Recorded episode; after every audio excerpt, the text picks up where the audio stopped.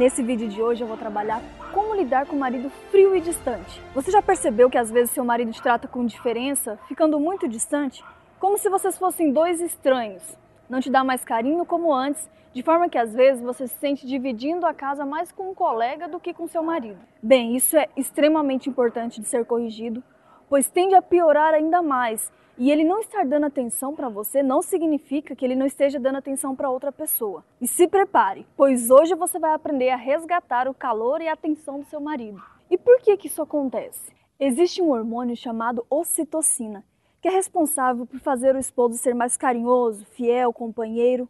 Ele é conhecido como o hormônio do amor e fidelidade. Mas quando digo amor, me refiro ao amor romântico, afeto e não paixão ou atração sexual causado pela testosterona. Esse hormônio é responsável por criar vínculos de longo prazo. Ele é produzido em grandes doses na amamentação de mãe para filho, mas também durante o toque, sexo e orgasmo. Agora vem a chave. Se seu marido tem agido com frieza, é plenamente possível que vocês tenham deixado de se tocar. Para conseguir a atenção do seu marido novamente, você vai ter que começar a tocá-lo novamente. Fique perto, segure na mão, abrace, faça muito sexo. Assim você vai ativar nele a produção de ocitocina, deixando ele viciado em você. Como que você vai fazer isso? Essa receita é prática e muito eficiente. Então vamos lá, anota aí. 5 abraços por dia por 21 dias, 7 beijos por dia Pode ser selinho ou no rosto, também por 21 dias. Toque físico carinhoso, segurar na mão, encostar na pele, etc. 20 minutos espalhados durante o dia. Um orgasmo pelo menos a cada 3 dias por 21 dias. Eu explico mais sobre a frequência ideal do sexo no vídeo Janelas do Desejo, vou deixar o link aqui embaixo. Na hora de dormir, durma bem junto ou de conchinha. Mesmo que vocês se mexam durante o sono, não tem problema. Pesquisas científicas comprovaram